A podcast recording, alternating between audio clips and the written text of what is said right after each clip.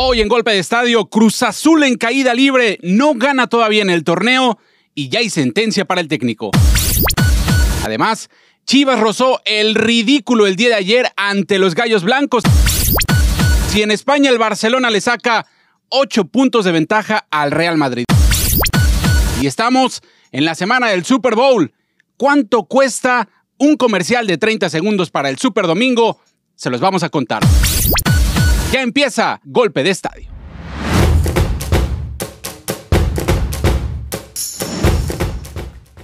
Hola, ¿qué tal amigos de Golpe de Estadio? Les saluda con mucho gusto Carlos Maciel. Como todas las semanas, hoy vamos a hablar del resumen deportivo del fin de semana, la jornada 5 de la Liga MX, las Chivas que no pudieron ganar, Cruz Azul que está en caída libre, en plena picada.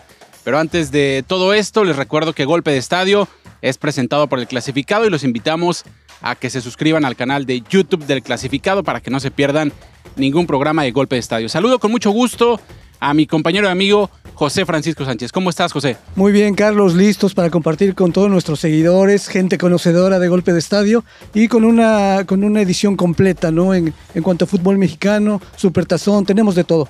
Y vamos a arrancar con la pregunta del día. El Barcelona le lleva 8 puntos de ventaja al Real Madrid es una ventaja definitiva. El Barcelona ya puede decir que ha ganado la liga en España. Esa es la pregunta. Queremos que comparta con nosotros, que nos conteste, ya sea que nos vea por Facebook, en YouTube, en donde sea que nos vea.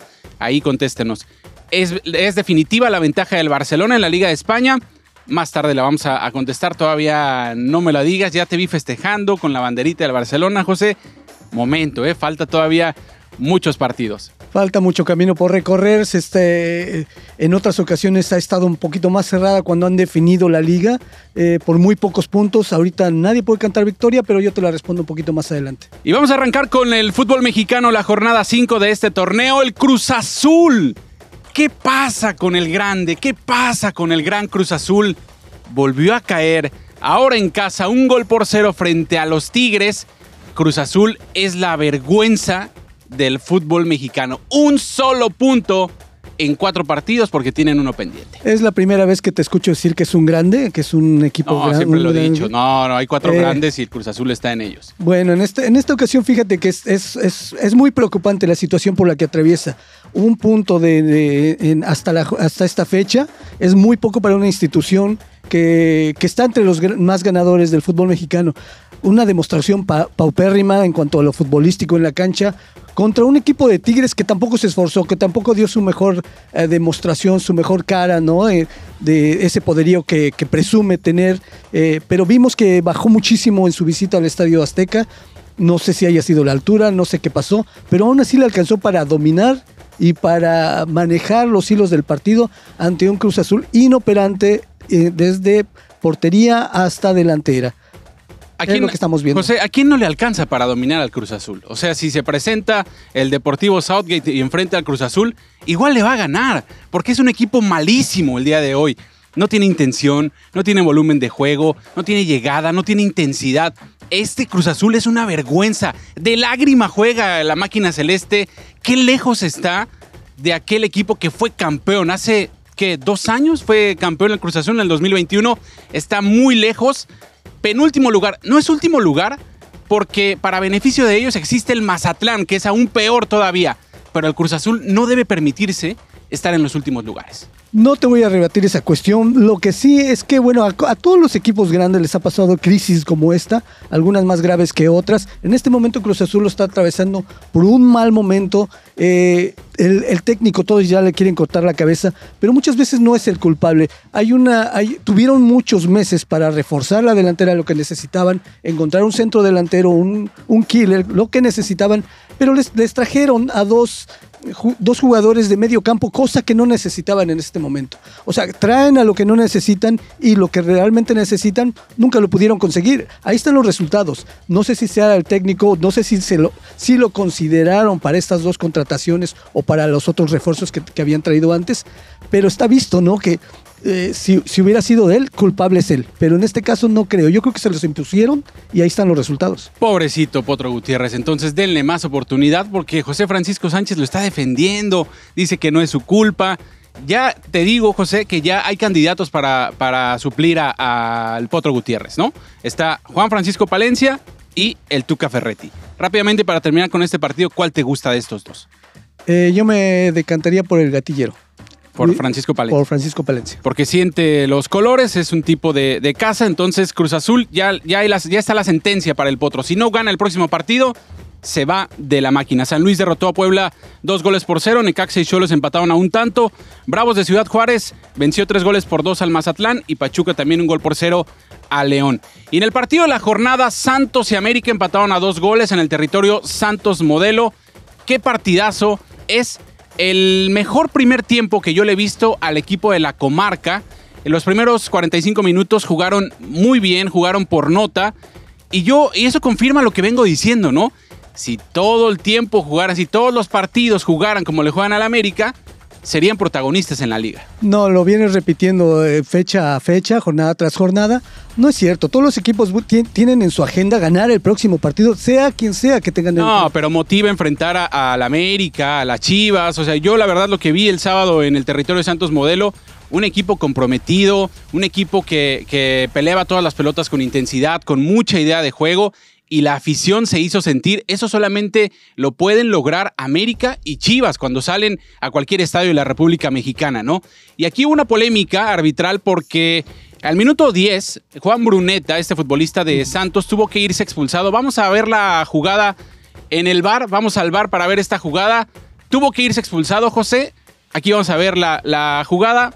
¿Te parece expulsión o no? Una plancha brutal sobre Emilio Lara yo creo que Santos tenía que haber jugado con 10 hombres desde el minuto 10. Sí, desde ha habido otras ocasiones en jugadas similares en donde a veces no se mide con la misma con la misma vara, ¿no? En este caso se ve que le dejó el pie encima del tobillo, pero con ah, viéndolo en, cámara lenta se ve claramente que le, le deja el, eh, el, pie encima y eso a, a velocidad normal imagínate, ¿no? El golpe ha de ser durísimo. Era roja. Entonces era roja, sí la revisaron. Y después ocurrió otra jugada similar donde sí hubo una expulsión. Eso quiere decir que no están, no están eh, midiendo con la misma vara dos jugadas similares. Así que Santos y América empataron a dos goles. Para terminar con el fútbol mexicano, Pumas y Atlas empataron a dos, Rayados venció dos goles por uno al Toluca y Chivas uno a uno con Querétaro. Por poco los gallos le hacen la mala jugada a las Chivas. Querétaro es un equipo malísimo, 49 partidos de visitante sin ganar y aún así casi le alcanza para vencer a las Chivas. Sí, la semana pasada estábamos hablando de que Chivas tal vez iba a repuntar enfrentándose a un muerto pero no, no pasó así. Eh, fue como un duelo muy parejo, pero hacia abajo, ¿no? Los dos malos. Eh, eh, Chivas sin pies ni cabeza igual, con un poquito de, ánimo, de ganas de querer hacer las cosas, pero no le sale, no, no hilan tres pases seguidos y no tienen arriba aquí en la meta. iniciaron ahora con Daniel Ríos ese refuerzo que, acaban de tomar para esta temporada, pero ni fu ni fa, no, no se vio por dónde, ni la tocó dos o tres veces, no generó nada. Y ahí, están, ahí está, Querétaro viene con un equipo también chato, eh, muy pobre, pero le alcanza para rescatar este punto. Y Guadalajara ya se le está acabando el humo al técnico Paunovic. Vamos a ver, están en este momento en el séptimo lugar de la tabla. A ver cuánto tiempo les alcanza para estar ahí, porque no se le ve nada al equipo de Chivas. Vamos a la pausa en golpe de estadio. Al regresar hablaremos de la Liga Española. Es definitiva la ventaja del Barcelona sobre el Real Madrid. Le lleva ocho puntos. Ayúdenos a contestar. Al regreso hablaremos de esto y también del Super Bowl. Pausa y volvemos. El clasificado, conectando compradores y vendedores por generaciones.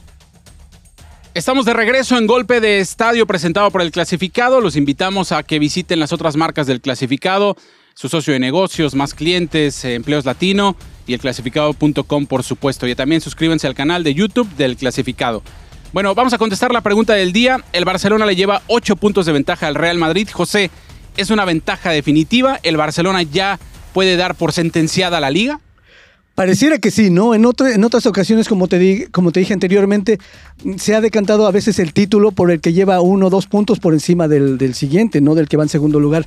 En este caso son ocho puntos, es una ventaja considerable, pero eh, la, falta casi la mitad de la, de la temporada. Toda la segunda vuelta. Entonces cualquier cosa puede pasar, ¿no? Incluso Real Madrid tiene un equipo fuerte, dominante, que en cualquier momento despierta, puede conseguir puntos. Barcelona parece que sus jóvenes están ya, eh, ya manejando bien el sistema de juego, ya están despertando, ya están encontrándose más.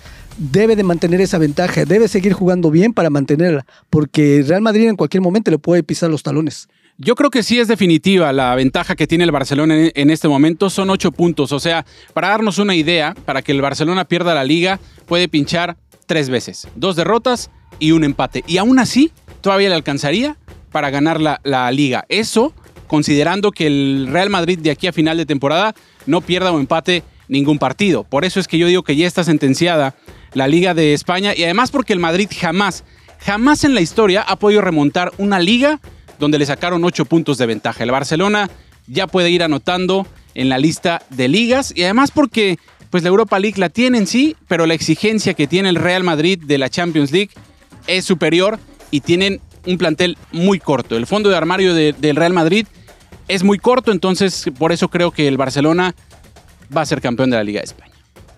¿No crees que Real Madrid eh, está considerando ya tirar la liga? ¿No, crees que tenga los blasones suficientes como para poder alcanzar y remontar? En este momento yo creo que no. El Real Madrid eh, no está jugando a nada. Lo, insisto, insisto, con este tema, es un plantel corto, las lesiones, no hay un centro delantero que pueda suplir a Benzema.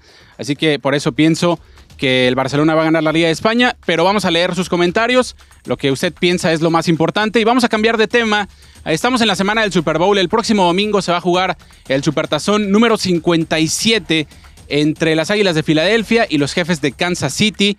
Y bueno, eh, hay notas curiosas, ¿no? Respecto al Super Bowl, porque un mexicano será el protagonista de este, de este evento, de este Super Bowl, José. Y de color verde, ¿no? De color verde, exactamente.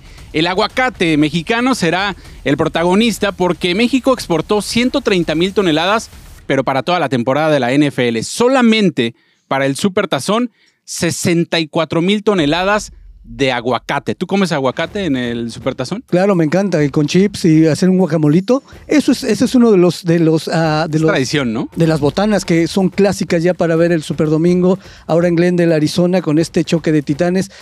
Y sí, como dices, el aguacate, los productores de aguacate mexicanos, de Michoacán especialmente, eh, hacen su agosto en este, con este evento deportivo tan consumido aquí en Estados Unidos, su mayor mercado en cuanto a este producto, eh, y en un evento visto en, a nivel mundial, ¿no? Eh, claro que tenemos esa presencia de, un producto mexicano y qué bueno, qué, bueno mencionarlo. Y para cerrar vamos a, mencionar dos notas curiosas, ¿no? Ahora que comentas que el Super Bowl es visto por muchísima gente, millones de personas, ¿cuánto cuesta un comercial de 30 segundos? Porque cada año se rompe el récord. Yo me quedé cuando estaba en 5 millones y decía, qué barbaridad. Ahora lo que cuesta un comercial para el Super Bowl de 30 segundos, ¿eh? 30 segundos nada más, 7 millones de dólares una locura totalmente. Es una locura, pero también eh, tiene, sus ventajas, ¿no? Vas a estar expuesto tu producto a millones de televidentes, no solamente aquí en Estados Unidos, sino en todo el mundo. Se habla de que cada año, con la aparición del Supertazón, el precio de 30 segundos de publicidad está aumentando cada 500 eh, mil dólares por año. El año pasado, el 2022, costó 6.5 millones de dólares un, un, anuncio de esta duración. Y sabemos que no solamente es para este, para este evento, sino que los anuncios van a estar corriendo en otros eventos posteriores, en muchos lados van a estar presentes. Ya se pueden ver y evidentemente si gastan 7 millones de dólares por 30 segundos tienen que hacer una producción magnífica, ¿no? Porque eso también hay competencia entre las marcas. Y para cerrar también con esta nota, Tom Brady anunció su retiro la semana pasada, lo comentamos aquí en Golpe de Estadio, y una persona en Florida se dio a la tarea de buscar la zona en donde estaba Tom Brady, donde grabó el video de despedida encontró la zona, guardó la arena en una botella y ahora vende esa arena por 100 mil dólares.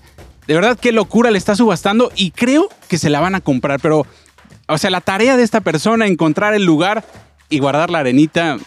Es una, es una ridiculez. Y lo han hecho con otras cosas, ¿no? Como el sudor de, por ejemplo, cierto atleta y los empiezan Pero lo, malo es que hay gente que se la cree y luego anda buscando este producto.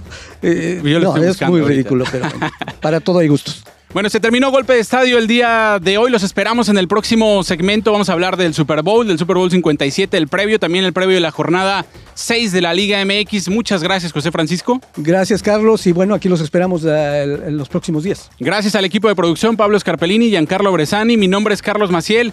Les agradecemos por el favor de su sintonía y les recuerdo que mientras la pelota siga rodando, nosotros seguiremos informando.